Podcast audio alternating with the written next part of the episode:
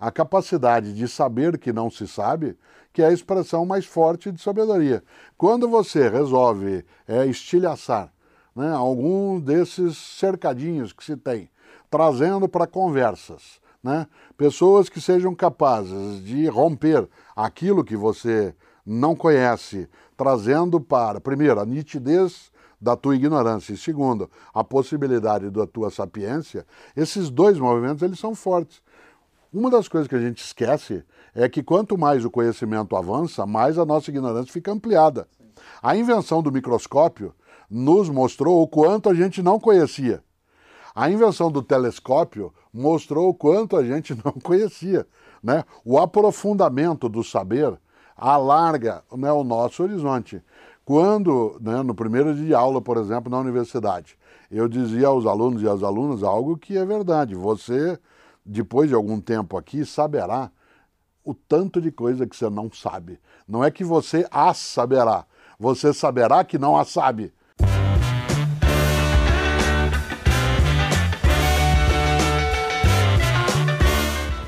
Senhoras e senhores, vou direto ao ponto. Achismos com um grande, um grande cara que me fez achar muitas coisas, na verdade, um grande filósofo, Mário Sérgio Cortella, de quem eu sou muito fã, e eu não estou aqui no papel de fã, porque senão vai ficar chata. Esse bate-papo ele fica uma coisa é, muito egóica, eu não quero ir para esse lugar. Como aqui é o achismo, eu não vou mudar muito a forma de fazer esse projeto. A gente está aqui com todos. Tem que falar essas coisas, tá aqui o negócio Sim. do. Que a gente está tendo uma pandemia Protegidos, ainda. É, Protegido, claro, cuidados, afinal. Ainda uma está... das coisas boas é a gente valorizar aquilo que tem valor, né? Que é a própria que vida. Que é a própria vida. De alguns não tem tanto valor, mas todos temos um pouquinho. Há uma certa é, discussão em torno disso. Veremos. Sim. Cara, a primeira pergunta que eu ia te fazer, eu quero começar já e daqui a gente vai bater num papo. É, aqui a ideia do achismo é exatamente essa, entender a cabeça de uma pessoa, entender o que, que outra pessoa fala. Você é filósofo. Como é a vida de um filósofo? As pessoas querem saber, ô, ô, ô Cortella, você passa seu dia como? Você fica fazendo é, o quê? mais Pensando... ou menos tranquilo. Primeiro que eu sou um professor, sou professor Sim. há 47 anos. Portanto, a filosofia é a minha área de docência. O fato de eu ser chamado de filósofo ou de professor de filosofia é uma atividade que é correlata com essa. Mas a minha atividade prioritária é a docência. Por conta disso, né, meu dia não é tão complicado. Né? Eu, há mais de 40 anos, eu acordo todos os dias às quatro da manhã, até às seis da manhã eu leio, das seis às sete né, eu organizo parte das coisas, tomo meu café da manhã, e aí das sete e trinta até às doze horas eu faço as minhas atividades já programadas, ali ou fora dali, se for em casa, se for em outro lugar. Quando eu almoço normalmente 12 horas, das 13 até as 13 e 20 eu cochilo sentado, nunca deitado sempre sentado com a perna cruzada numa postura né, que é quase não porque eu não cruzo as pernas ah sim sim, sim, né? sim. mas fico ali depois eu retomo as atividades das, até as 15 horas uhum. e eu vou até o dia depende da agenda do dia e normalmente ali pelas 23 horas eu né, me recolho como se diz no mundo do interior da onde eu sou que eu sou paranaense de Londrina e eu tenho um princípio que eu acho especial para que filosofia ajuda também né? A disciplina é né, a ideia de você proteger a tua liberdade. Né? A disciplina é a maneira de você garantir a liberdade. Quanto mais disciplinado, mais livre você é, inclusive para fazer aquilo que não precisa fazer. Né? Quando você é indisciplinado, quando você é alguém que não tem uma sistemática, você até diz que é solto, mas você será prisioneiro das circunstâncias, né? daquilo que é eventual, que desaba. Por isso, né, claro que alguém da área de filosofia até algum tempo, a gente não aceitava ser chamado de filósofo porque é muito arrogante. Né? A gente pensa filósofo Aristóteles, Platão, Heráclito, Zenão, Anaxímenes, Anaxágoras, etc. A gente sempre preferiu, nós da área, ser chamado de professor de filosofia. Mas o pudor saiu né, nos 20 anos mais recentes e a vida de uma pessoa dessa área é estudar, é ensinar. Eu faço comentário de rádio, faço atividade de televisão, escrevo livro, né, faço conferência, viajo, e, claro, tem os meus intervalos programados que servem para aquilo que também é né, aquilo que constrói um pouco do que é gostoso, como a cozinha, a convivência com Cláudia, com quem eu sou casado, com os meus filhos, netos e netas. Então tem. É daí que vem o seu prazer, porque todo mundo imagina, talvez, que a sua vida seja uma vida mais aristocrática, talvez, sei lá. Acho que as pessoas têm essa visão sua. É, imagina se é mais ascético, né, no sentido até de imaginar que na filosofia a gente fica um pouco mais distante, Sim. né, fica um pouco mais isolado, mais inacessível. É usual, e eu gosto disso, porque isso no Brasil seria uma coisa inédita. Quando eu estou caminhando, a pessoa para na minha frente, nesses dias, não muitos, é uma menina de uns 14 anos de idade, eu caminhava né, da minha casa até o meu escritório, e aí uma menina parou na minha frente e disse assim, o senhor é o senhor? Que é uma pergunta filosófica magnífica. É muito bom. Né? Muito Aquilo boa é algo que eu, na hora eu fiquei em dúvida, inclusive sobre qual era Qual o o sentido da endereço vida, ele tá no mesmo lugar. Eu digo, se você imagina, sim, sou. Né? E aí ela ajoelhou. Esse ajoelhar, que não é uma atitude de submissão, mas de admiração, eu já o fiz muitas vezes em relação a pessoas que eu tenho um apreço grande, que eu gosto quando fazem né, um espetáculo, há vários modos de aplaudir. né? Um deles é você ajoelhar, né, agradecer. E ela, ao fazê-lo, ela mostrava, talvez, um pouco a visão de que há um distanciamento de quem é da área de filosofia e de que me encontrar na rua seria quase improvável. De me encontrar caminhando na rua, mais improvável ainda. Encontrar-me caminhando na rua onde ela estava ganhava um ar de total né, inviabilidade. No entanto, tem sim isso. Quando você fala em aristocracia, a noção, como você sabe, eu gosto de etimologia, aliás, quem me imita ou faz brincando com etimologia, né? aristos no grego antigo significa os melhores. Ninguém faz isso aqui. Por isso, aristocracia, aristocracia é exatamente a ideia do governo dos melhores. E é interessante porque supor-se entre os melhores é uma arrogância tola. Supor-se como alguém da área de filosofia que é capaz né, de pontificar, de dizer aos outros o que deve e o que não deve fazer, é mais do que arrogância, é tolice. Afinal de contas, a filosofia ela não tem de maneira alguma a intenção né, de ser desse modo. Por isso, depois de um tempo de convivência, algumas pessoas dizem: Nossa, você é uma pessoa. E aí a palavra é muito interessante: você é uma pessoa como eu. Né? E essa ideia do como eu, eu entendo como um afago. Né? Eu entendo algo como sendo né, um elogio, porque é, a filosofia não pode ficar distante. Ela não pode ficar né, para além, como se houvesse um muro né, que vedasse. Ao contrário, né, a filosofia no Ocidente, você lembra que você estudou isso, ela nasce na praça, nasce na ágora, né, naquele grande espaço em que as pessoas Que é hoje ali um boteco, né? O boteco é a É, o filosofia do boteco, bar, né? Filosofia de Você boteco. sabe que a palavra boteco, né, ela tem origem grega clássica. Apoteca, em grego, É né, mesmo? é que depois passa para o latim e significa lugar para guardar, né? Então, teca no grego antigo é lugar para guardar. Biblioteca, discoteca, videoteca, né, e tal. Hum. peteca, é por exemplo, né? isso. Já é uma palavra de origem indígena.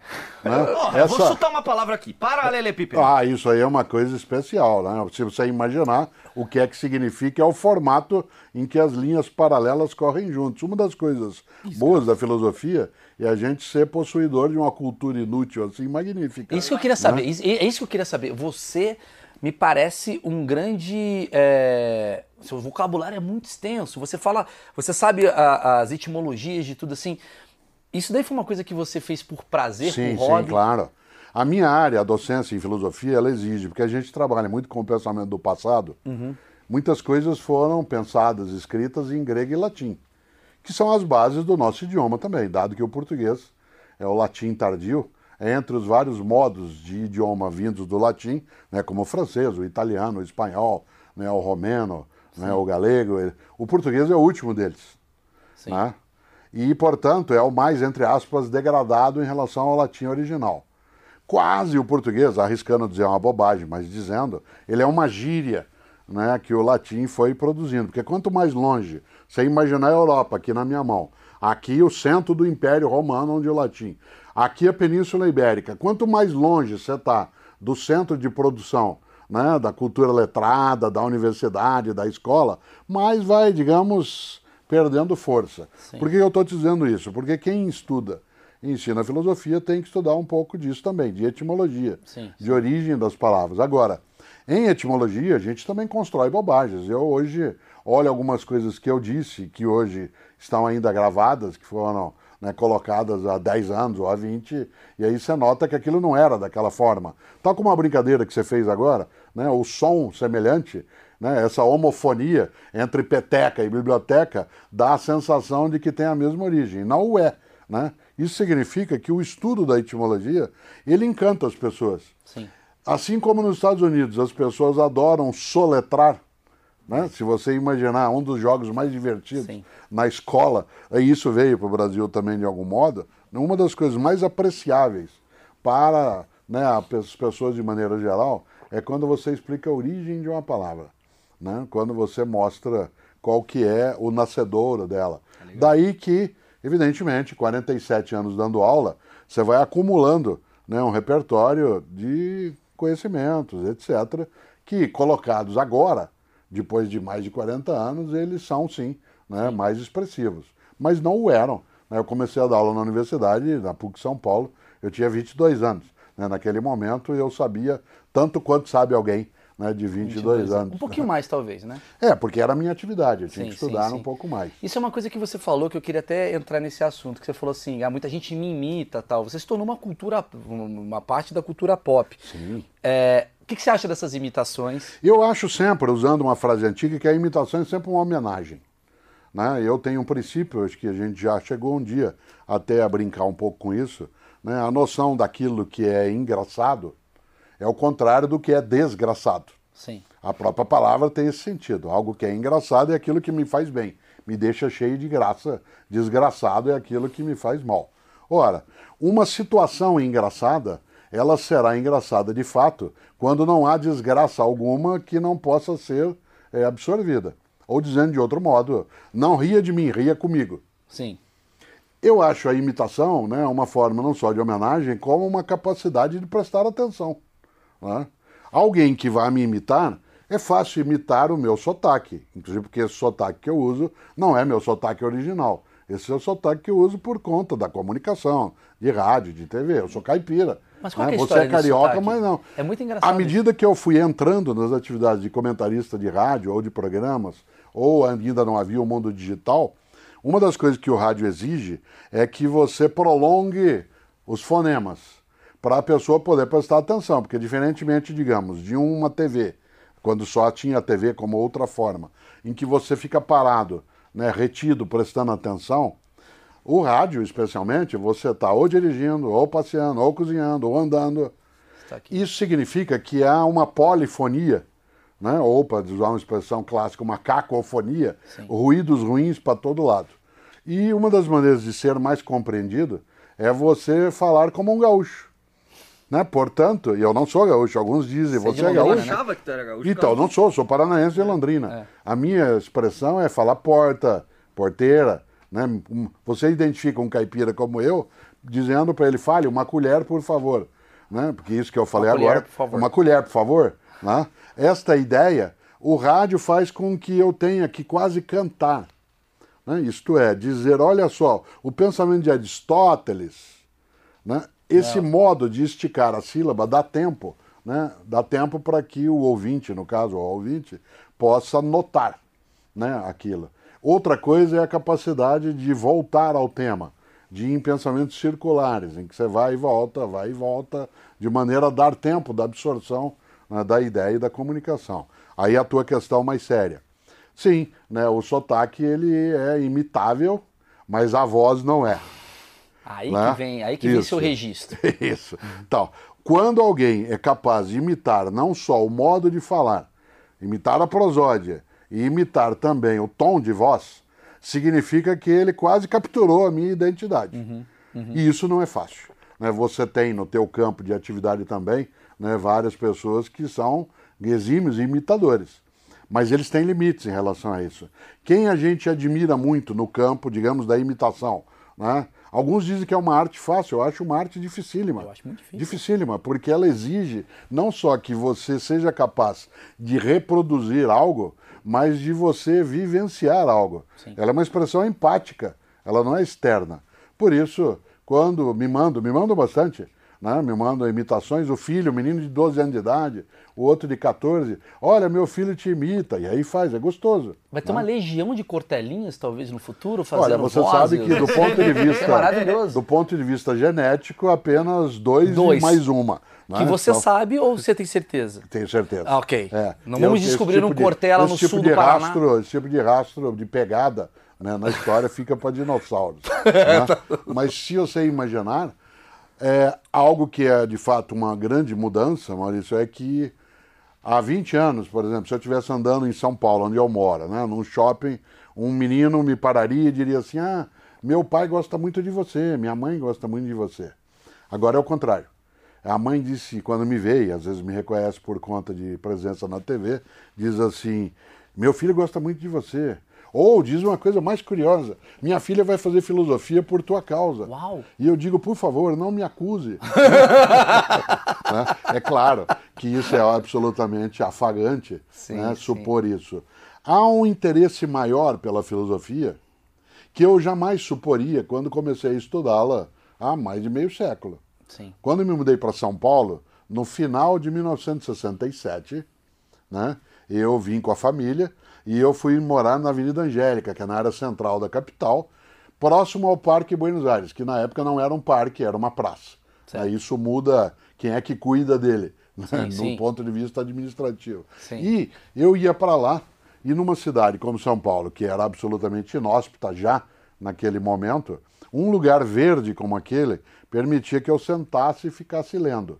E em vários momentos, eu sempre gostei da leitura, estar ali lendo e livros de filosofia tinha um ar meio pedante, né? de estar ali um moleque de 14 anos sentado com um livro de Maquiavel nas mãos, né? ou era uma maneira né, de você simular conhecimento, ou era interesse. Por que que É eu o famoso gordo isso? com prancha de surf. Isso, exatamente. Sim. Né? Ou com carregando uma sacola de tênis, né? de jogo de tênis. Uma das coisas boas é que aquilo produziu alguma estranheza. Hoje não mais. Ah, sim. Isto é, não eu. Se eu hoje encontro num metrô, num ônibus, na rua, um menino com um livro, né?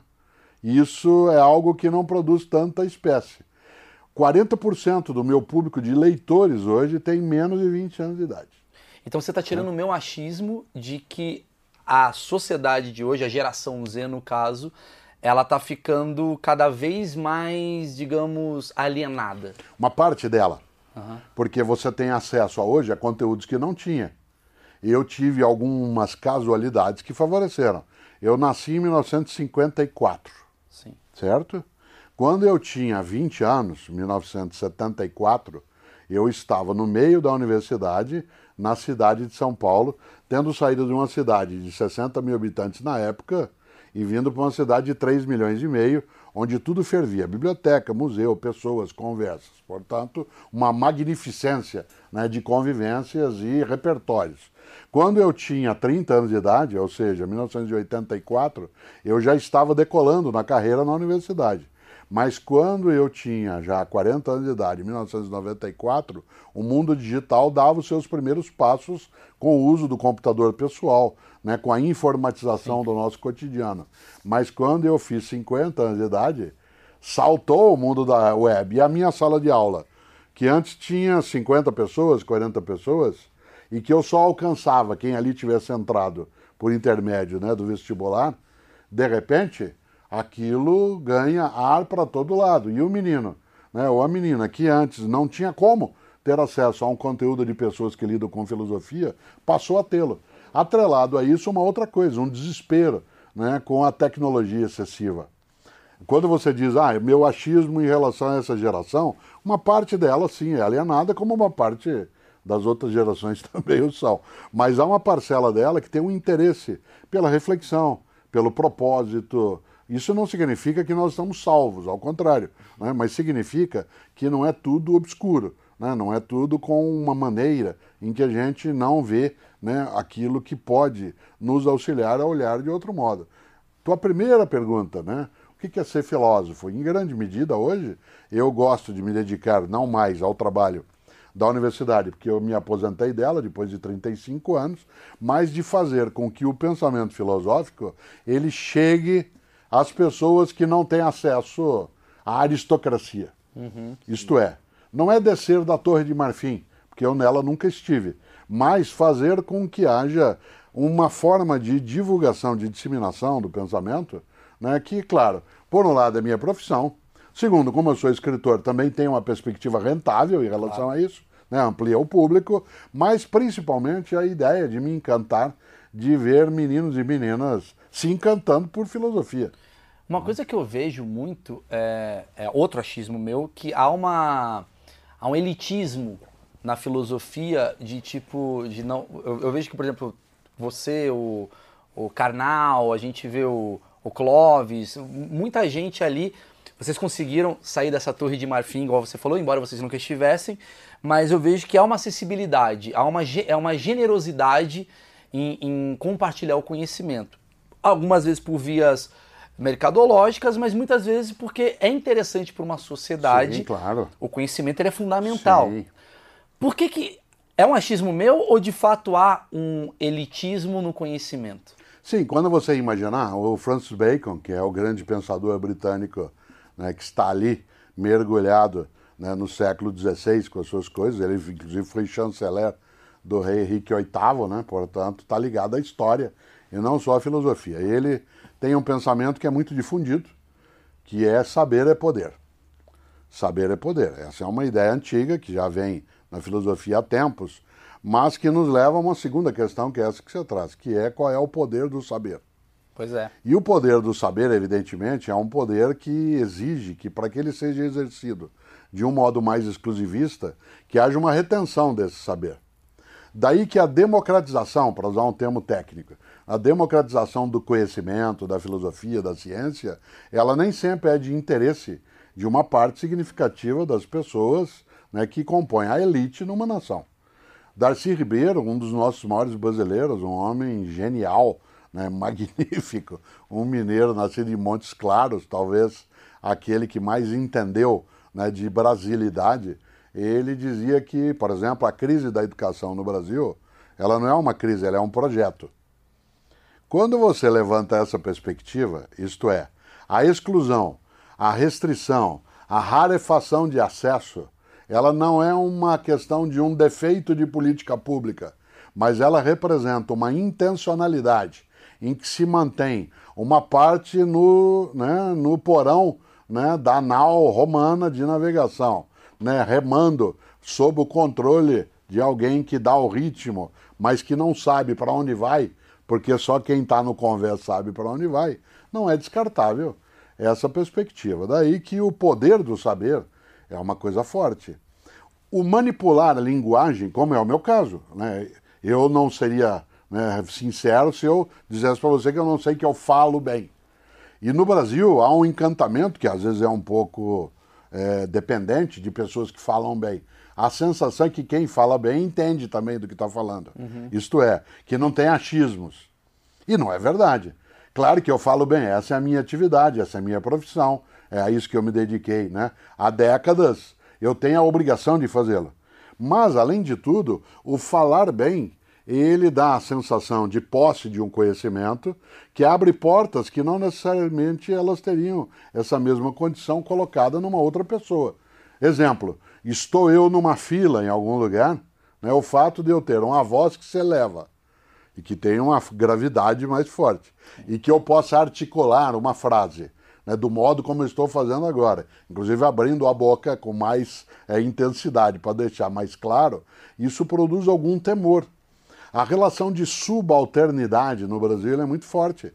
Né? Aquela noção, quando você falava da aristocracia, fala bem, estudou direito, tem o conhecimento enciclopédico. A referência disso mais forte, você sabe disso, porque você já lidou disso, eu um dia assistia um stand-up teu magnífico em que você tratou né, da, da temática, a noção de doutor. Né? Você que é do Rio sabe como isso veio para outros lugares. Né? Doutor é qualquer pessoa que seja superior a você economicamente, né, que tenha uma roupa que esteja mais estruturada, ou que você entenda que você precisa ser a ele, mesmo que de modo cínico, tem que ser subalterno. Sim. Né? A noção do doutorar-se, né? o rapaz que guarda o carro, né? aquilo que em São Paulo é o flanelinha, né? no Rio é o. É o, é o flanelinha. O flanelinha, Né? Ele disse assim: e aí, doutor? Quer que guarde o carro? Ele, Ele só me chama coloca- de doutor porque eu tenho um carro. Sim, sim. né? Esse tipo de doutoramento sem tê-lo, a tal ponto que no nosso país, pessoas que não têm doutorado também são chamadas de doutoras. Alguns, inclusive, exigem fazê-lo. Sim. Por isso que a Né? gente chama o garçom de doutor, porque ele tem a cerveja também. né? Ele tem poder. Mas há um cinismo nisso. É, né? o cinismo, Há é o cinismo. É. É o cinismo. Quer dizer, aí, doutor, te, te parabenizar que você recebeu um elogio do Cortella, né? Pô, muito obrigado. Sim, Porra, sim. já que ganhei precisa fazê-lo. É. Né? É, numa das vezes em que eu pude ver coisas mais diretamente, eu me encantei imensamente. E gosto. Você sabe que uma das coisas que a filosofia aprecia é a noção do humor. Embora só haja um autor que tenha se dedicado a isso de modo intenso, que foi o Henri Bergson. É um filósofo francês que tem um livro chamado O Riso. O riso, assisti, já li. É, Isso. Eu li o livro Não, Cortella. agora eu vou falar um negócio assim, o Cortella pegou. Você vai pegar esse corte que o Cortella me elogia, e sempre quando um hater me encheu o saco, eu A vou gente manda, a gente Fala manda. Carlinhos Skate, olha o que o Cortella GIF, vou falou. mandar GIF. GIF. Você sabe que uma das coisas que o hater faz é nos melhorar, né, em várias condições. Este ano de 2021 é o aniversário de centenário do Paulo Freire. Queria falar sobre. Cara, eu trabalhei tá lotado 18 aqui. anos com o Paulo Freire, tive atividade, ele foi meu orientador de doutorado. Né? E Paulo Freire nunca foi tão lembrado como a partir do momento que decidiram deslembrá-lo. Né? Não desmembrá-lo, mas deslembrá-lo. Então, mas isso não é uma dicotomia com o que você tá falando? Mas sempre, né? Porque se você imagina, quando há a possibilidade de você chamar atenção para algo que não se estava notando, isso faz com que haja uma amplificação. Claro. Evidentemente, por exemplo, eu tenho redes sociais, o Pedro Cortella, que é o meu filho mais novo, cuida de uma parte delas, uma outra parcela, o André, que é também meu filho da área de comunicação, lida na atividade dele, ambos fazem algo que é especial, né? chamar a minha atenção para alguns movimentos. Eu não posso não prestar atenção em quem de mim não gosta, mas eu não posso ter como referência apenas quem de mim não gosta. Afinal de contas, eu uso um princípio que sempre que eu posso eu lembro. Né? Há uma diferença entre opinião e acusação. Uhum. Maravilhoso. Por exemplo, eu tenho 12 milhões de seguidores nas várias redes, somando todas elas.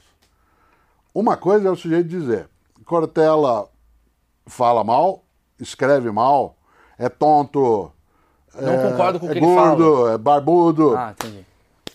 É opinião. Outra coisa é dizer que eu sou corrupto. Uhum. Outra coisa é dizer que eu sou pedófilo. Outra coisa é dizer que eu, sou. Eu tenho a e mesma teoria Exato. sobre quando as pessoas falam pra mim, ah, você tá pegando pilha com ele. Eu falo, cara, a opinião que eu sou sem graça, que eu sou feio, isso daí pra mim é uma opinião. É, opinião. Mas a partir do momento que você imputa um crime em você, você não, acho que essa liberdade de expressão. Muita gente fala assim, ah, liberdade de expressão. Cara, liberdade de expressão pra você cometer um crime não é uma liberdade de Sim, expressão. claro, claro. Né? Eu acho que é essa É, que é há a uma Ah, diferença. Mas a, a consideração da- hoje, as pessoas falando mal do Paulo Freire e tal, tal, tal, não fica num limbo?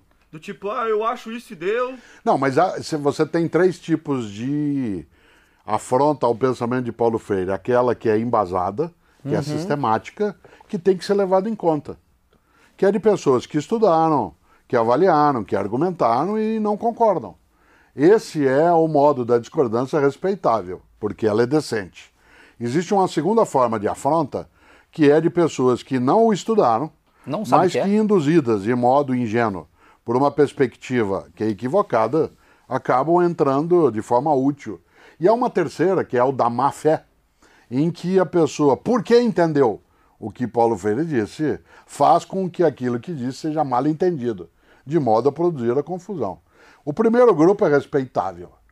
Esse primeiro grupo, que é daqueles que tem em Paulo Contestam. Freire uma contestação, né? esse grupo acabou sendo suplantado imensamente por pessoas que, ou de modo ingênuo ou de modo indecente, passaram a fazê-lo. E o curioso é que isso, como eu dizia antes, usando o mesmo verbo, amplificou a atenção sobre o Paulo Freire. Fazia já alguns anos que os livros de Paulo Freire não entravam nas listas dos mais vendidos, entre os 10 mais vendidos. Né? Interessante. Muito interessante. Por Eu tô torcendo Claro. pra que as pessoas me odeiem agora. Nem sempre funciona, né? porque pode, há razões né, para que isso aconteça. Por outro lado, uma coisa que eu aprendi com meu pai, que eu acho que vale muito. Meu pai dizia o seguinte, filho, quando te xingarem, não reaja por uma razão. Se alguém chama você de filho da mãe, para não usar o termo técnico, e você for um filho da mãe, não é xingamento. Sim. Se você não for, não é com você. Portanto, a indiferença ela tem a ver com a capacidade de lidar com aquilo que é a contrariedade. Nem todas as pessoas que de mim discordam estão equivocadas. E nem todas as pessoas que de mim discordam estão corretas. Não é porque você de mim discorda em alguma coisa que isso significa que você está errado. Mas o contrário também é verdadeiro. Qual é o risco dessa minha reflexão? A gente cair no relativismo. Claro. Isto é, então vale qualquer coisa. Não. Não. Não, não vale qualquer coisa. O que vale é aquilo que puder ser fundamentado. A noção do achar, né, do achismo, agora vamos dar um ar filosófico por uma conversa de botequim boa. né? É, a noção de achar, ela no grego, os gregos faziam uma distinção entre o pensamento sério, metódico, meditado, que era chamado de episteme, no grego antigo. E aquele que era mera axiologia, Que é aqui. em grego é doxa. Por isso você tem a expressão doxa em grego antigo significando opinião. Mera opinião. E não a fundamentação estruturada. Empírico e Isso. tal. Por isso, quando você diz eu acho isso, eu acho aquilo, você e eu temos direito de achar quando esse achar não tem consequência concreta. Por isso que eu. Eu não posso chegar, desculpe, Maurício, eu não posso chegar a um médico e dizer para ele, olha, eu estou com uma dor muito forte né, na área renal, e ele diz, olha, eu acho que esse eu acho né, dele pode ter um fundamento inteligente, que é eu acho e eu vou examinar para ver se é isso, ou eu acho que é isso e eu vou te dar isso. Cortella, Eu vou assustar nessa hora. Você acabou de matar. Você, você me pegou. O projeto achismo é uma blindagem para eu ser ignorante. Porque eu assumo minha ignorância. Isso daqui é um. Tem muita gente que fala, nossa, mas o Maurício falou uma besteira, mas nunca falei que é concreto o que eu tô falando. Isso, eu você me nunca disse blindei. que era Por isso que a certo. gente transforma em pergunta. Por isso que você só me pergunta. Sim, porque eu claro. sou o ignorante aqui que faz as Mas perguntas. todos o somos. O Manuel de Barros, o poeta matogrossense, ele dizia: tenho o privilégio de não saber quase tudo. Né? Tenho o privilégio de não saber quase tudo. O que é uma coisa inteligente, porque a possibilidade de se supor a alguém que tudo sabe, que está já completo ou completo, e no latim existe um termo para feito por inteiro, peito por Sim. inteiro, completo, que é perfeito. Perfeito significa concluído, terminado. Ora, só há um ser humano perfeito, o cadáver. Né? Porque, afinal de contas, ele não terminou. conseguirá mais mudar-se. Ele será mudado por outros seres, mas ele não mais se mudará. Portanto, ele não terá mais autonomia. Nesta hora, o assumir a perfeição, daí a canalice que existe, e você, sem dúvida, já trabalhou com essa ideia, quando alguém, ao ser perguntado qual é o teu defeito, ele diz, eu sou perfeccionista. Porque não só é uma mentira, né? como é uma suposição de que ele não tem defeito. Mas automaticamente é um ele já grande- está mostrando o defeito dele, que é a Claro. mentira também. né? Claro. Porque ele está mentindo. Minha mãe Emília tem 92 anos de idade e eu conversava com ela de modo brincalhão num dos dias em que fui visitá-la com Cláudia. E aí ela dizia, não, ela falava de uma outra pessoa, dizia assim, bom, ela tem os defeitos dela, afinal, né, todo mundo tem defeito. Sim. né, eu tenho defeito, dizia ela. Você, Cláudia, tem defeito. Aí eu brinquei, mãe, eu não tenho defeito. Ela falou, esse é o teu defeito. Certo? Achar que não tem. Né? Esta ideia, que pode ser um pensamento mais comum, ela marca um pouco essa percepção. Uma das tarefas, às vezes, da filosofia, Maurício, é fazer com que a gente saia um pouco da petulância de imaginar que nós não temos a ignorância também como nossa referência. Né?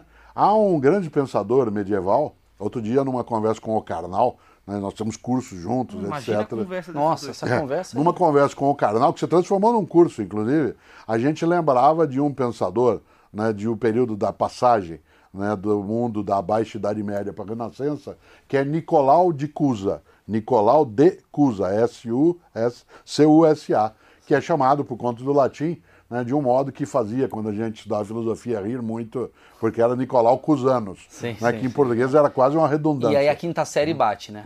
Não existe momento em que a quinta série não vem à tona, a não ser quando você tem uma sonoridade dupla, como alguém chamado Nicolau Cusanos. Né? É, entregar, é entregar na bandeja né, a condição para todos nós.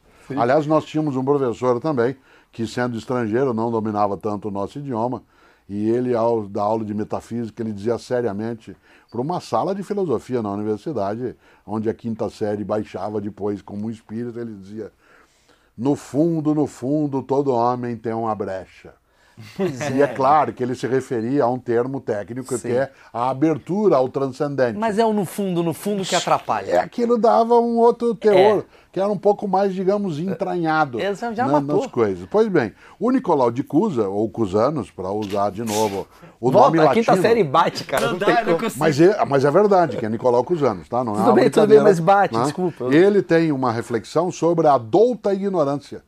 Douta. Douta, isto é, o valor da ignorância. A capacidade de saber que não se sabe, que é a expressão mais forte de sabedoria.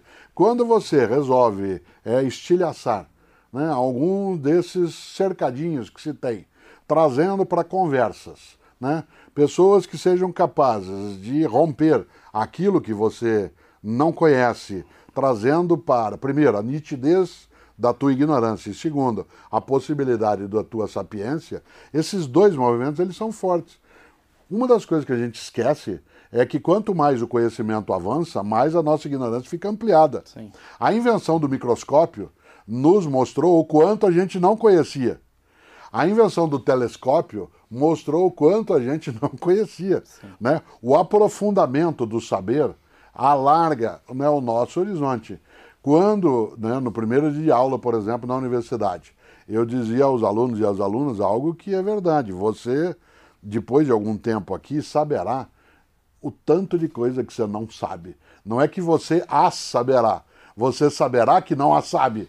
Eu- Você falou sobre as invenções e eu tenho um pouco isso com o TikTok. Por mais que eu seja um grande ignorante, mas no TikTok eu percebo que eu sou mais ignorante ainda, porque tem- o que tem de gente produzindo coisas que eu falo, cara, eu não sabia que dava pra fazer isso com uma melancia. Você se sente ignorante? Em que momento você se sente muito ignorante? Olha, são, são várias as situações, né? Algumas delas é em relação ao uso mais intenso de alguns princípios que a matemática e a geometria trazem.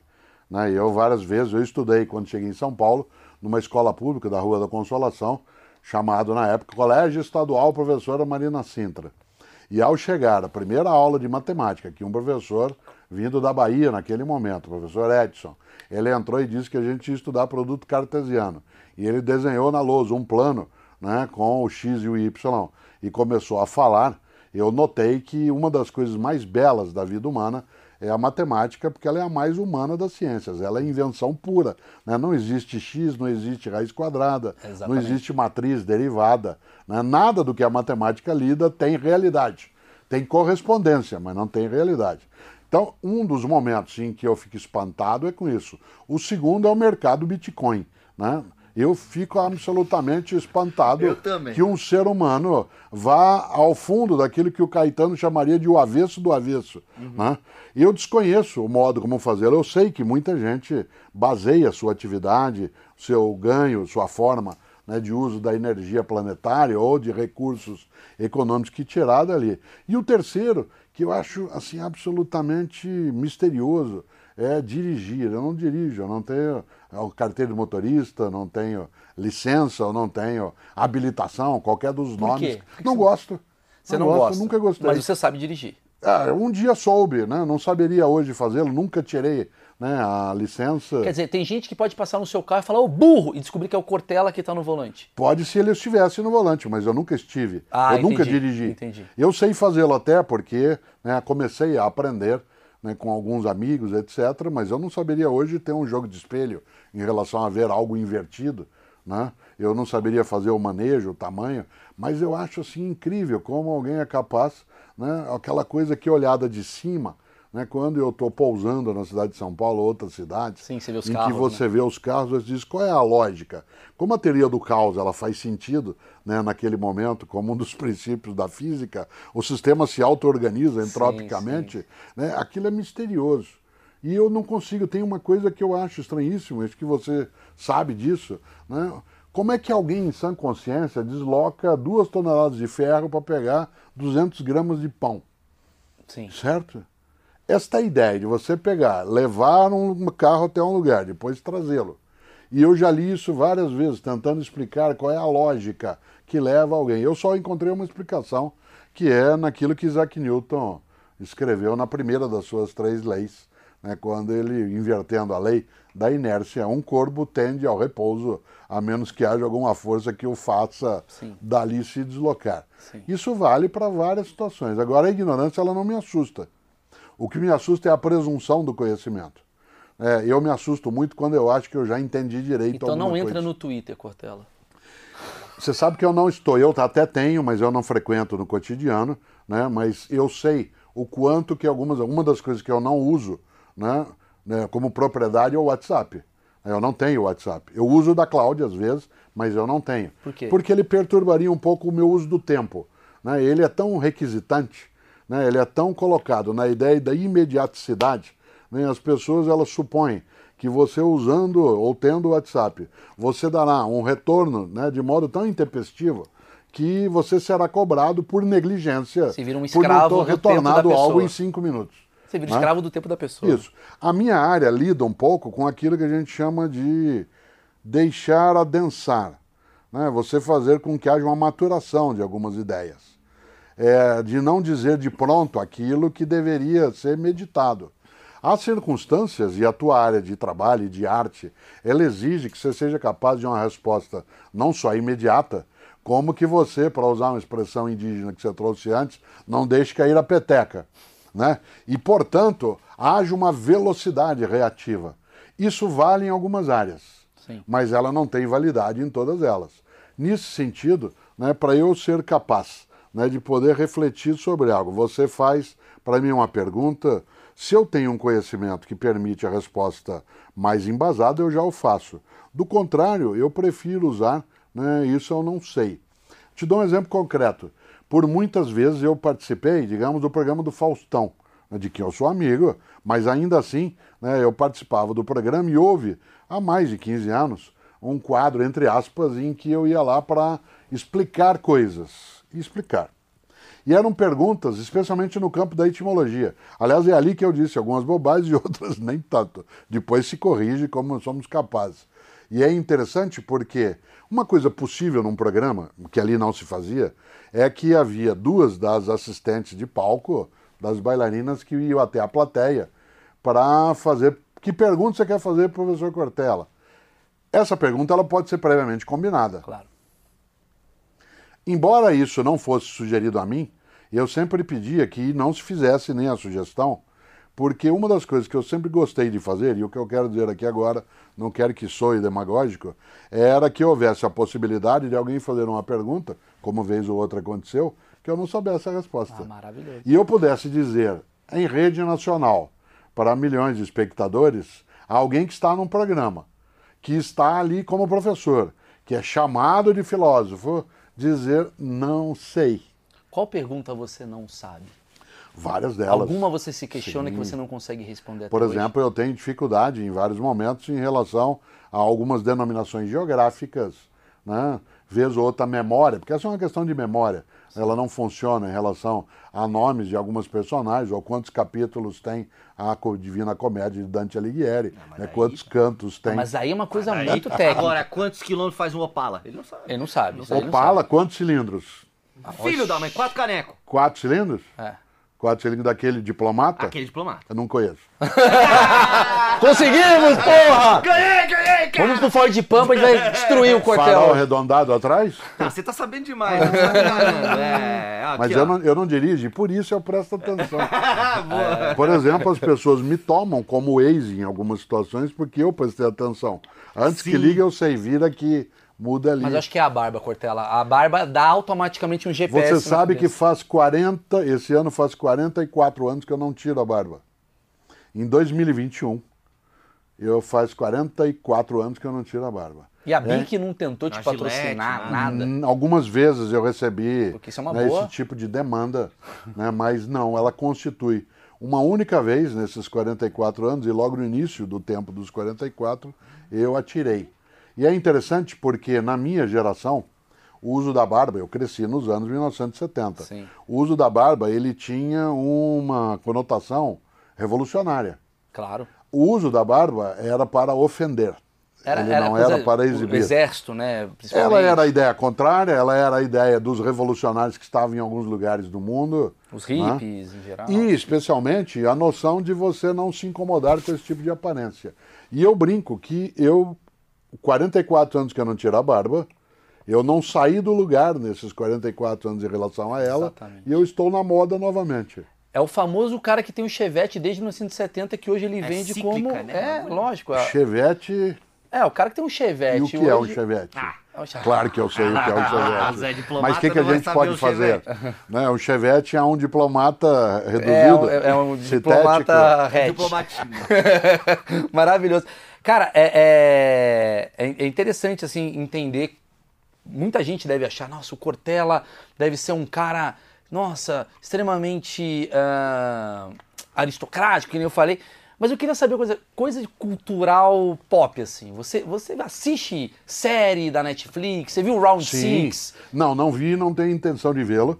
Não porque ele não mereça ser visto, há pessoas que o veem, mas porque, pelo que li, ele tem um nível de brutalidade que não me interessa. Ah, entendi. Certo? Entendi. Eu assisti ao filme Parasita, que talvez seja um grande gerador né, de coisas conectadas a esse universo. Sim. Não porque tem a mesma origem de nação na Coreia do Sul, mas porque essa percepção né, de uma brutalidade que se mostra, eu não tenho interesse em fazê-la.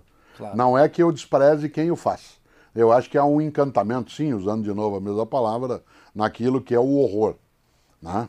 Mas quando o horror se aproxima do terror, quando ele sai né, do que é o assustar, o deixar em estado de tensão para um estado em que você beira né, a incredulidade, aí deixa de ser né, algo que me atraia.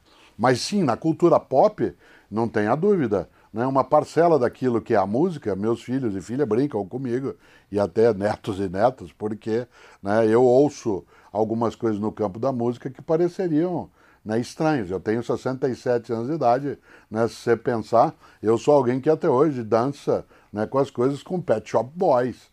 Né, eu não tenho Isso nenhum é tipo de exclusão. Né, eu tenho um texto sobre Lady Gaga, né, com aquelas coisas, especialmente Poker Face. Eu gosto do 50 Cent, tem coisas do meu cotidiano. Eu queria saber o que, que você são. falou sobre a Lady Gaga. Eu tô curioso. O quanto que ela tem um tipo de musicalidade que tem uma batida, especialmente quando, né, no modo que ela faz a versão, uma das duas versões né, que ela fez do Poker Face, em que aquilo tem uma coisa quase que de coração.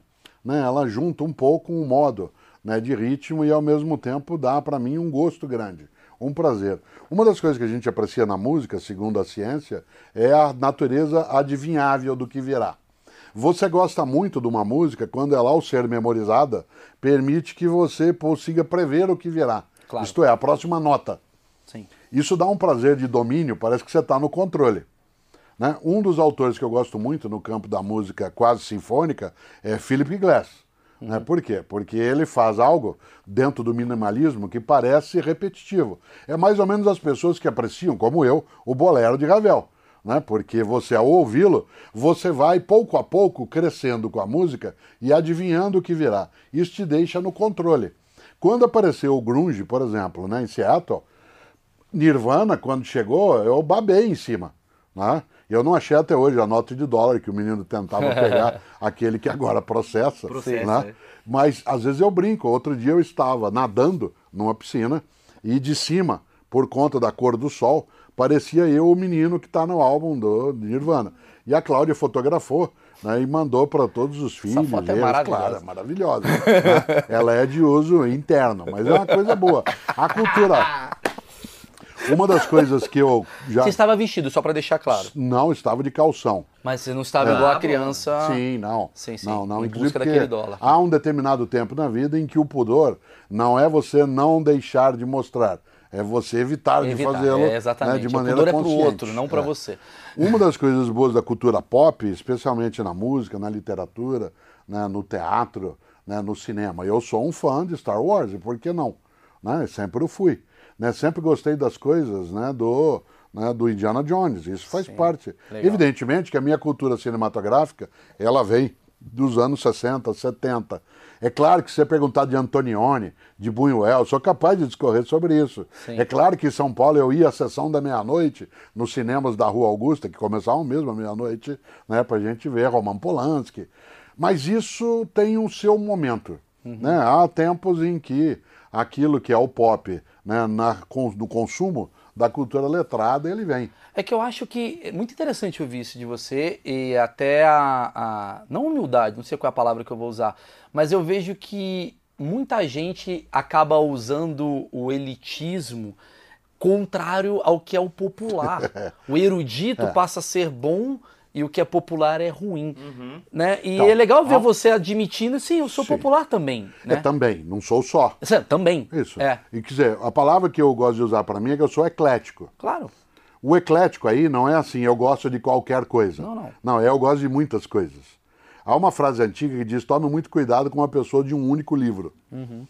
Né? Muito cuidado com gente que só segue um único livro. Ou uma única música. Ou uma única música, ou uma única rota, porque é incapaz né, do multiplicar. No entanto, essa contraposição entre o erudito e o popular, agora brincando com a etimologia, erudito significa aquilo que você tira a aresta. Né? O erudito é aquilo que, sendo rude, né, da onde vem a palavra erude ali, você tira a rudeza dele, ele fica lisinho. A contraposição entre o erudito e o popular, ela obviamente ela é histórica. Né? Há coisas que um dia elas foram colocadas num patamar né, superior né, dentro do campo do consumo cultural e depois elas são colocadas dentro daquilo que é a banalização. Né? Esse tipo de deglutição cultural, né, que foi muito estudado, especialmente na filosofia, né, pela escola de Frankfurt, né, você pega Horkheimer, Habermas, né, Walter Benjamin, né, Adorno, todos eles estudaram essa questão do consumo da indústria cultural, que faz com que né, tudo que é sólido desmanche no ar, usando aí uma frase do manifesto comunista do Marx e do Engels. né? E, portanto, a ideia, no dia que, numa palestra, eu disse a algumas pessoas, depois isso se tornou uma fala mais longa, entrou em livro, que eu gostava de Chaves, né, ou que eu assisto até hoje Tom e Jerry. Um dos meus programas, eu assistia quando eu tinha cinco anos e eu assisto hoje ainda. Eu gosto de sentar e ver algumas coisas, mas eu também aprecio né, um pouco daquilo que é a epistemologia do realismo clássico, Claro. em Parmênides. Né? Mas não dá pra fazer isso o tempo todo, né? Nunca nenhum dos dois. Toda obsessão é doentia. Exato. Porque chega uma hora também que a obsessão. Cláudia quer dar uma risada, você quer, né?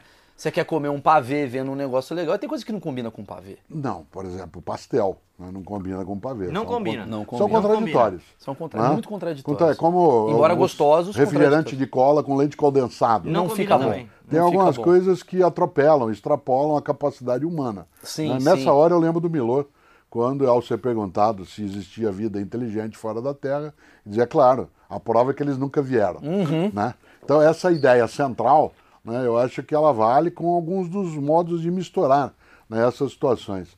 Eu não tenho nenhum temor de me aproximar daquilo que é chamado de popular, porque não tem uma legitimação né, formal como erudito, mas também não tenho nenhum temor de transitar também para o erudito. Sim, sim, claro.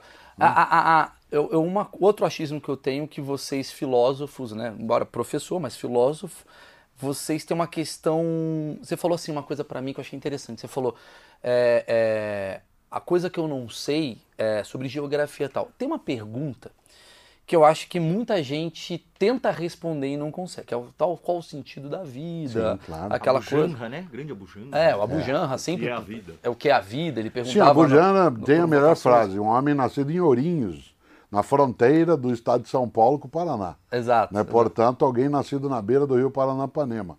Veja coisa, coisa inútil, eu não sei. Antônia Bujana, uma das pessoas mais inteligentes que eu conheci.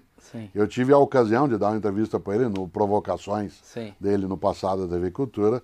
E ele criou uma frase que eu acho que ela serve para a gente pensar isso também. Ele dizia: A vida é tua, estrague-a como quiser. Maravilhoso. A vida é tua, estrague-a como quiser. É exatamente isso. É, a ideia do sentido da vida, ela é uma pergunta que a gente tem que se fazer em alguns momentos. O que move a pergunta sobre o sentido da vida é a consciência da nossa finitude. Eu só me pergunto sobre o sentido daquilo que faço porque eu tenho noção de que eu não tenho todo o tempo do mundo para, deixando de fazer aquilo, fazer outra coisa que dê certo. Claro, Certo? certo. Se eu imaginasse que eu tenho todo o tempo do mundo, eu poderia me reinventar várias vezes. Mas eu tenho uma finitude. Né? Quando a gente ouve né, Nelson Cavaquinho cantar Sei que estou nos últimos degraus da vida, meu amor. Esta ideia, sei que estou, há momentos em que ela vem à tona. Quando você tem um tempo pandêmico em que a nossa mortalidade ela fica expressiva, quando a gente eh, sobrevive né, a um acidente, quando a gente encontra a saída de uma agonia, a pergunta vem: e evidentemente que como nós vivemos uma sociedade ruidosa em que a tecnologia ela não admite que você pare para pensar, e aí te dou um exemplo concreto.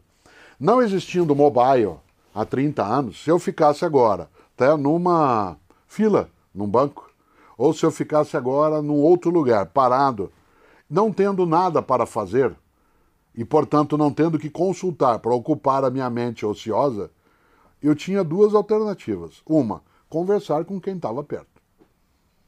E, portanto, ter um contato maior. A segunda era ficar pensando sobre a minha vida. Qual é o momento que eu, Cortella, uso para meditar?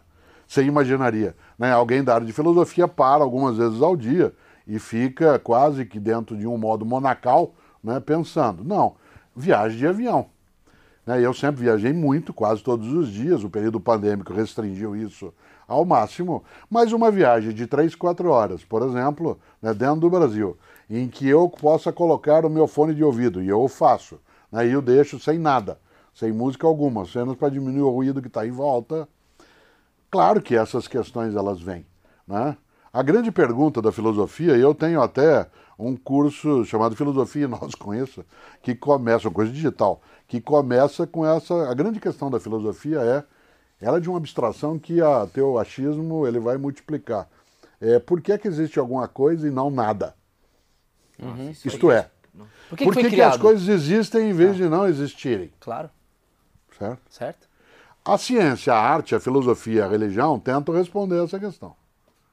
A ciência, a arte, a filosofia e a religião passam o tempo todo em busca de algo que dê sentido. No duplo né, conceito, sentido como significado e sentido como direção. Então, quando se pergunta de modo brincalhão, como fez Monty Python, né, qual é o sentido da vida, Sim. evidentemente que você pode chegar à conclusão do Jean-Paul Sartre e dizer nenhum. A vida ela é apenas, né, Contemplativo. isso, ou como lembraria Fernando Pessoa, o homem é um cadáver adiado.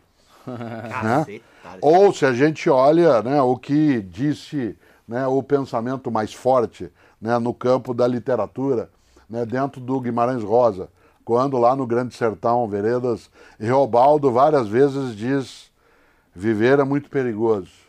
Viver é muito perigoso, mas tem um momento que é muito marcante. Numa das vezes, Reobaldo diz: viver é muito perigoso, sempre acaba em morte. Ora, esta ideia que nos leva a imaginar a obviedade de um lado e o espanto do outro, Jonathan Swift dizia, né? Qual é a lógica de, num funeral, pessoas tecerem palavras de espanto por aquele mortal estar morto? Ora, esta ideia da nossa mortandade, ela nos leva a perguntar qual é o sentido. Há pessoas que passam a vida sem construir uma razão e há outras que, ao encontrá-lo, seguem. E eu sempre digo que com a morte a gente não se conforma, a gente se conforta. A gente se conforta. Isto é, uma das características da brasilidade que eu acho muito exuberante é nós sermos capazes de brincar, inclusive, com o trágico. E não é desrespeitoso brincar com o trágico, a menos que ele seja ofensivo. Mas quando o trágico carrega dentro de si uma possibilidade de depuração, de catarse, né? o humor pode fazer isso. Quando o humor ele não é ofensivo, mas ele é capaz. E o que eu chamo de ofensivo é aquilo que diminui outra pessoa sem que haja da parte dela concordância. A Cláudia, com quem eu sou casado, é gestora de teatro há décadas e ela brinca, e é sério. Ela diz: o teatro é uma mentira combinada. Né? Quem lá está sabe né, que aquilo tem uma ficção forte. Claro. Quem lá vai sabe disso. Quem no palco está também o sabe. E eu, nas vezes que vi você contando histórias, eu também sou contador de histórias, que sou professor. Sim, acho né? incrível, inclusive. assim. Eu, não é que eu identifico naquilo que você fala o que é ficção e o que não é. É que eu não preciso identificar. Uma das coisas gostosas é que eu seja capaz de me entregar a uma apresentação né, dentro de um espaço teatral, é, não fingindo que eu acredito, acreditar que eu estou fingindo que aquilo é verdade. né? E nessa hora, é claro que nós temos que imaginar que a nossa existência ela tem algum sentido. né? Há uma frase antiga, eu não consigo lembrar a autoria agora, mas depois né, eu vou procurar para mim mesmo até, não só, que é assim, se Deus existe, quem é Ele? Se Deus não existe, quem somos nós? Certo. Ora, Maravilhoso. se Deus existe, quem é Ele? Se Deus não existe, quem somos nós? Eu não estou trabalhando a palavra Deus aí como Sim, única. E não como Deus cristão. Não, estou colocando a palavra como polifônica e polissêmica, quer dizer, vários sentidos. O Deus entre aspas. Pode ser deusas, Deus, força, amor, fonte vital, o que se desejar. Sim. Mas se existe, quem é?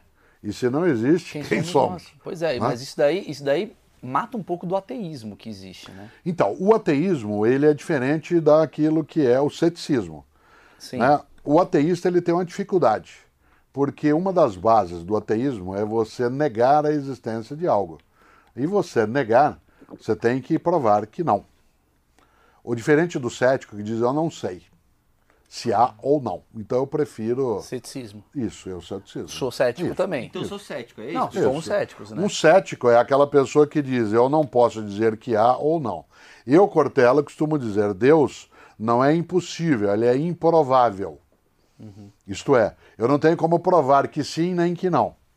Mas eu não digo que é impossível, porque inclusive seria estranho. Sim. né? Dezenas e dezenas de coisas na nossa existência, elas se assimilariam ao impossível. Há uma década, há dez décadas. Quando eu olho o Capitão Kirk, né, no Star Trek, Jornal das Estrelas que eu vi na televisão, tendo de se comunicar com o Sr. Spock, usando um flip que fazia piriri, e aí ele falava e que não tinha imagem, a gente achava aquilo uma coisa inacreditável. Aí dizia assim: um dia vamos fazer algo que você mostre também a imagem. Você diz isso é impossível. Não, não, Não, é. isso era improvável. Isso era improvável. A nossa né? vida na Terra ela é improvável também, né? Ela é uma junção de casualidades magníficas. Ela é improvável. Ah, ela é improvável, mas ela não é impossível. Não é Por que, que eu digo que isso? tá aqui. Porque a religião, a arte, né, a filosofia, a ciência tentam lidar com qual é o sentido de algo que não está pronto na nossa frente. Maravilha. Eu queria finalizar com uma pergunta, assim, só para fechar. O povo brasileiro é inteligente? A inteligência é um atributo atávico da espécie. né? Isto é, né, a nossa capacidade de sermos inteligentes, ela está para qualquer ser humano. Às vezes se diz assim, eu gosto de filosofia, porque filosofia ajuda a pensar. Ela me torna mais inteligente. Eu digo, lamento, pensar e ser inteligente é algo que já está com você como origem biológica. Ah, não, mas é porque a filosofia ajuda a pensar de modo crítico, não necessariamente. O nazismo tinha e tem seus filósofos. Né? O fascismo tinha e tem seus filósofos. As ditaduras tinham e têm seus filósofos. Ah, mas a filosofia ajuda a pensar melhor. Pode ser. Pensar melhor significa o quê? Pensar de modo mais agudo, Mais mais, preciso, né? com mais é, refinamento, sem dúvida. A brasilidade, ela é marcada por uma capacidade de sobrevivência que ela de fato ultrapassa outras condições. Nós temos, eu não tenho dúvida, uma grande vantagem histórica, a nossa mescla né, de inúmeras sociedades, etnias, práticas de religiosidade, convicções alimentares, estruturas musicais, a tal ponto que o nosso passaporte, como você sabe, ele pode ser furtado e usado em qualquer lugar. O nosso rosto, Isso, ele porque funciona em qualquer país. Isso, eu entro, se eu olho aqui agora, de onde somos? É, tudo mistura. né? Isso. Essa mescla, você diria, bom, ela diluiu a essência. Isso diria São um libanês. eugenista. São bom libanês. Você tem uma carinha de libanês. Diria, é, alguns dizem, né? É. Eu, por exemplo, sou italiano. Mas tem né? um- Isso. é. Ou por causa do nariz. É igual o meu. Isso, É. por causa do nariz. É. Uma das coisas boas é quando eu estou em algum lugar, e quando havia, logo depois do 11 de setembro, que eu estava em algum lugar fora do Brasil, né? às vezes de boina, de óculos escuros, com a barba ainda preta na época, era tiro e queda para eu ter que prestar esclarecimento. Por que, que eu estou dizendo isso? Todas as populações têm a sua forma de inteligência. Nós temos algumas coisas que são nossas. Eu tenho um genro que é alemão e um outro que é francês, certo? Ambos têm dificuldade com algumas coisas nossas e outras eles apreciam imensamente. Por exemplo, a nossa noção de tempo. Né, nós, em 1994, você era bem menor de idade, é óbvio, né? A Copa do Mundo foi nos Estados Unidos, quando nós fomos tetracampeões. Né? Não porque ganhamos, mas porque a Itália perdeu um pênalti. Sim. Né? É, naquele momento gostoso da nossa história, é, a polícia norte-americana orientou né, os seus é, corporativos para que eles pudessem lidar com os brasileiros que lá fossem. E aí você tem que fazer um manual de relação de saber como é que é um, como é que é um japonês, como é que é um brasileiro, como é que é um argentino, né? Uhum. o modo de conduta. A coisa que mais chamou a atenção na época é que no manual se dizia que o brasileiro não trata o tempo como sendo uma sucessão de minutos e horas, mas como sucessão de eventos. Isto é, Maurício, amanhã cedo eu primeiro vou dar uma passada no escritório, depois eu vou encontrar a minha tia e mais tarde eu encontro você, tá bom? Sim. Mais tarde. Nós dizemos algo que é difícil alguém entender. É assim, olha, eu daqui uma, duas horas estou aí. Bom, uma, duas horas é algo inacreditável em termos de, de tempo. Essa flexibilidade na linguagem, né? E algo que, claro, a nossa inteligência foi construindo para sobreviver. Não eu, que sou indo-europeu, né, filho de europeus, mas aqueles que tiveram que elaborar a sua sobrevivência, especialmente, que é algo que no nosso idioma é mais facilitado, que é a expressão não foi bem isso que eu quis dizer. Sim, sim. Dificilmente em inglês, em alemão, em francês, francês menos, mas em inglês e alemão, dificilmente você diz essa frase. Porque a dureza da expressão né, a concretude do verbo, ela é forte.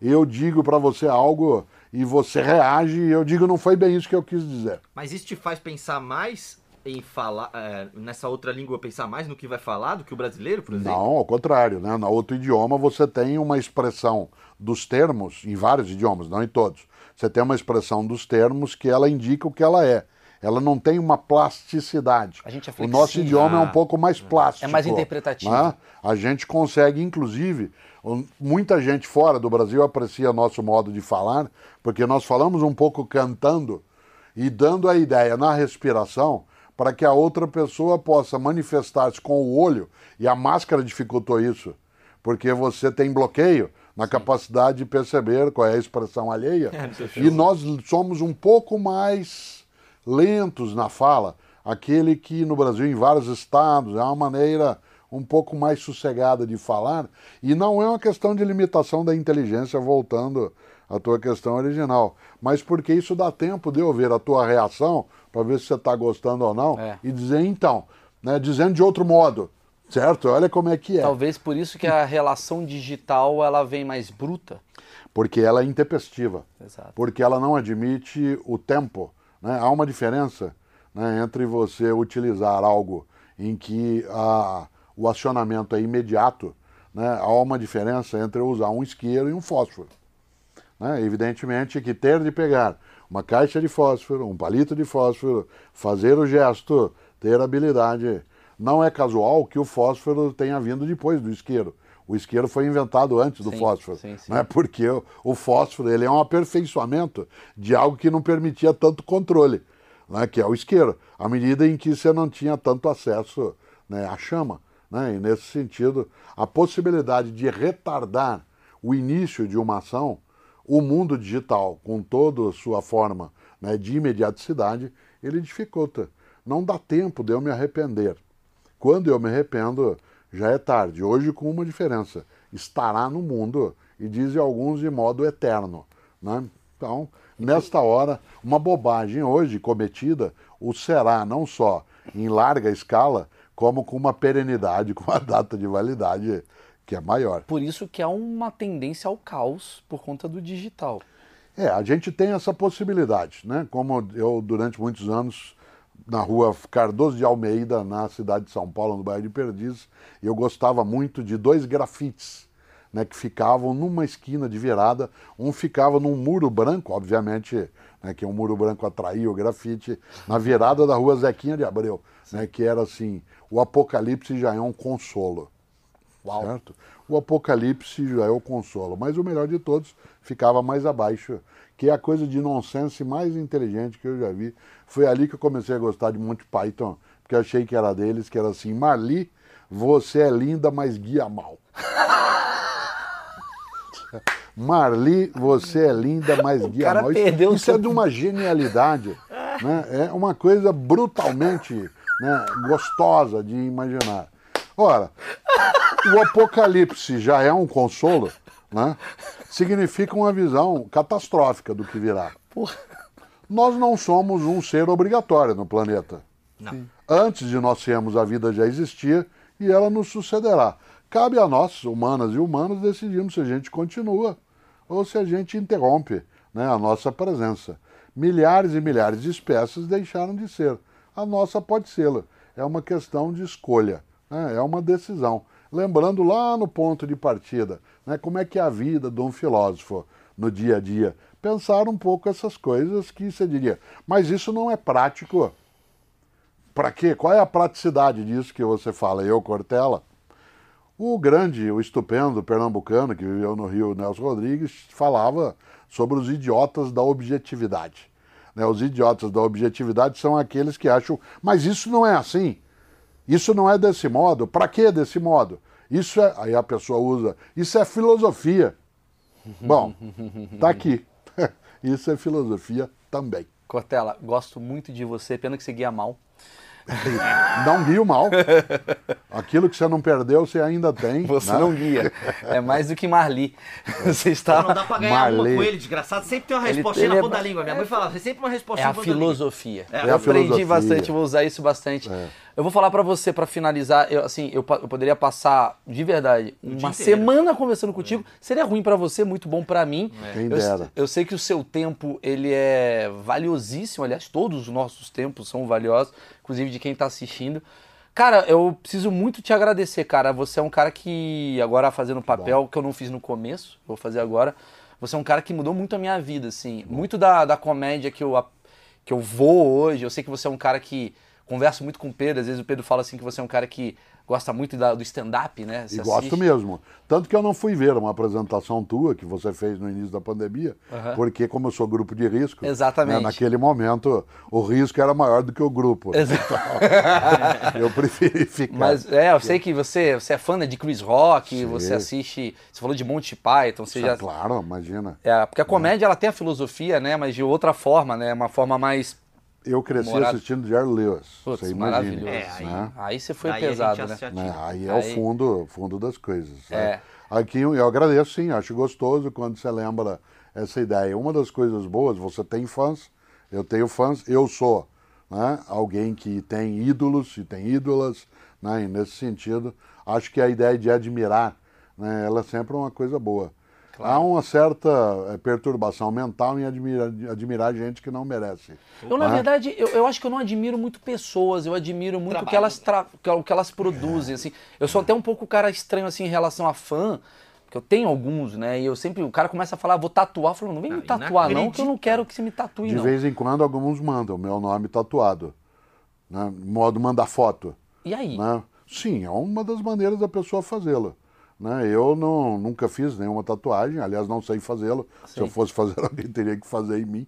Né? E ao fazer, eu teria dando ali uma marca, uma identidade.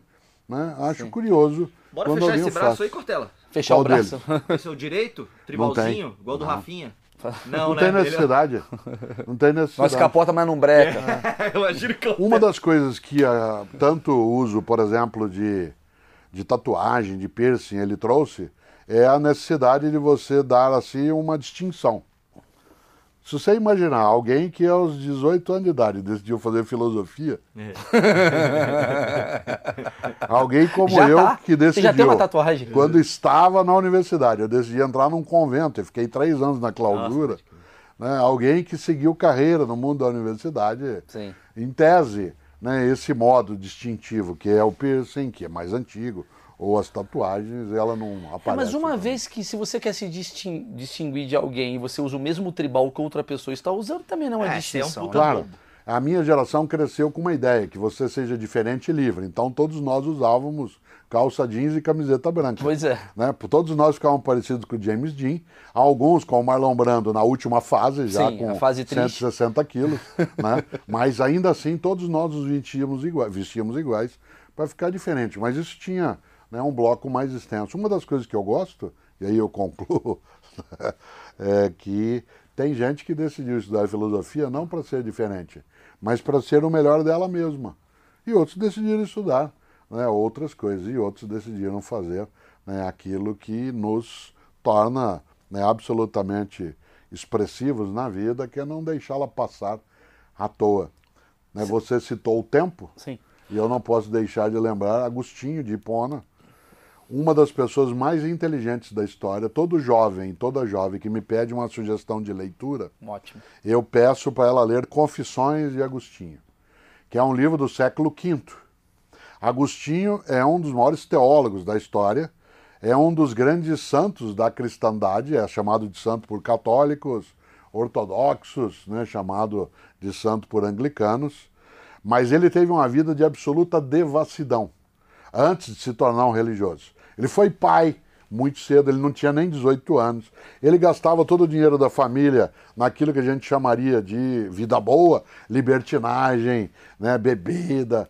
E ele escreveu, com mais idade, né, um livro chamado Confissões, que é uma autobiografia dele, em que ele conta qual é a trajetória de alguém. E ali tem um ponto de uma inteligência, Maurício, que é, é estupenda. Há um momento em que ele, quando se torna uma pessoa religiosa, ele ainda não é alguém ligado ao clero, não era um membro religioso, ele diz algo e é uma oração dele: Senhor, tornai-me casto, mas não agora. mas isso está escrito, certo? Mas não agora que Isso, tá tudo mas não bom. agora. Dá um tempo nessa deixa eu ideia. aproveitar mais um Ora, pouquinho. Agostinho, ele fala sobre o Cara, tempo. que da hora. Agostinho diz que nós. Isso está no Confissões, o que eu vou dizer agora. Né? Ele diz que nós temos sempre a vivência no presente. Nós sempre vivemos o presente. E a única coisa que vivemos é o presente. Mas nós temos três presentes: o presente do passado, que se chama memória, o presente do presente, que é a percepção da circunstância, e o presente do futuro, que é a espera. Mas você e eu só vivemos o presente. E eles são três. O presente do passado está conosco na nossa memória, o presente do presente nós o percebemos, e o presente do futuro a gente deseja, aguarda. Né? Por isso, quando você diz que a gente poderia conversar horas, isso é o presente do futuro. Se ele se realiza, vai ser o presente do passado. Mas como a gente está agora no presente do presente, aqui acaba. Aqui acaba e o presente do presente está eternizado para o seu futuro. A gente tá que no você pode futuro. assistir a hora que você quiser esse vídeo aqui. Eu queria agradecer imensamente. Queria não. Agradeço, né? Porque eu Agradeço. queria. Vamos usar as etimologias. Não, depende, se o queria, cara- vou deixar É. lá pro futuro. Eu vou ter que te ligar sábado para te falar obrigado. Então eu te agradeço aqui agora. Muito obrigado por você é, usar um pouco do seu tempo aqui comigo e com a galera que, que, que tá te assistindo. E muita gente é seu fã. Você tem um livro, né? Que você tá agora lançando, não vai ter? Eu lancei um livro em 2021 chamado Quem Sabe Faz a Hora. Há uma frase antiga dos romanos que traz essa ideia. Um dia, o estupendo paraibano, né, o grande Geraldo Vandré, nos anos 1960, fez uma canção, completando de modo muito mais inteligente essa frase clássica, que é quem sabe faz a hora, não espera acontecer, que é um dos versos da música, para não dizer que não falei das flores. E é interessante porque esse livro que eu lancei, né, o Quem Sabe Faz a Hora, ele foi organizado, estruturado durante o movimento pandêmico. E ele fala de viver de um outro modo, com outras pessoas, é, como é que você lida no campo do trabalho, da organização, né, da comunicação. É um pouco do pensamento né, sobre esse tempo. Ele é o meu 47º livro. É, né, uns seis, sete é, livros significa que a minha intenção, né, ela continua. Eu, o primeiro livro que escrevi foi sobre o filósofo Descartes, chamado Descartes, A Paixão pela Razão. E a alteração das coisas foi tão veloz que que esse livro não existe mais em plataforma papel, só em e-book. E ele foi escrito numa máquina de datilografia. Né? E hoje ele só existe como e-book, o que é uma coisa magnífica. Né? O livro é a primeira forma de ensino à distância. Sim, né? claro. Portanto, claro. ele tem a seu vigor, não como forma concorrente com outras plataformas, mas convergente. E o livro talvez seja uma das únicas, os únicos produtos que manteve desde né, do papiro, Exato. pergaminho, papel, eletrônico, digital. Ele e tá é uma sempre... coisa especial. Né? E eu gosto de fazê-lo, gosto de lê-los e gosto, claro, né, mas acima de tudo, de falar sobre eles. Por isso, quando eu falo de confissões do Agostinho, ela volta para mim como presente do passado. É bom demais.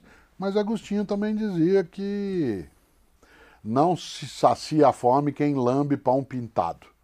Né? Não mata a fome quem lambe pão pintado. Sim, sim. Cuidado com as aparências. Sim, sim. Porque lamber o desenho de um pão não faz com que a fome desapareça. E a filosofia serve para alertar.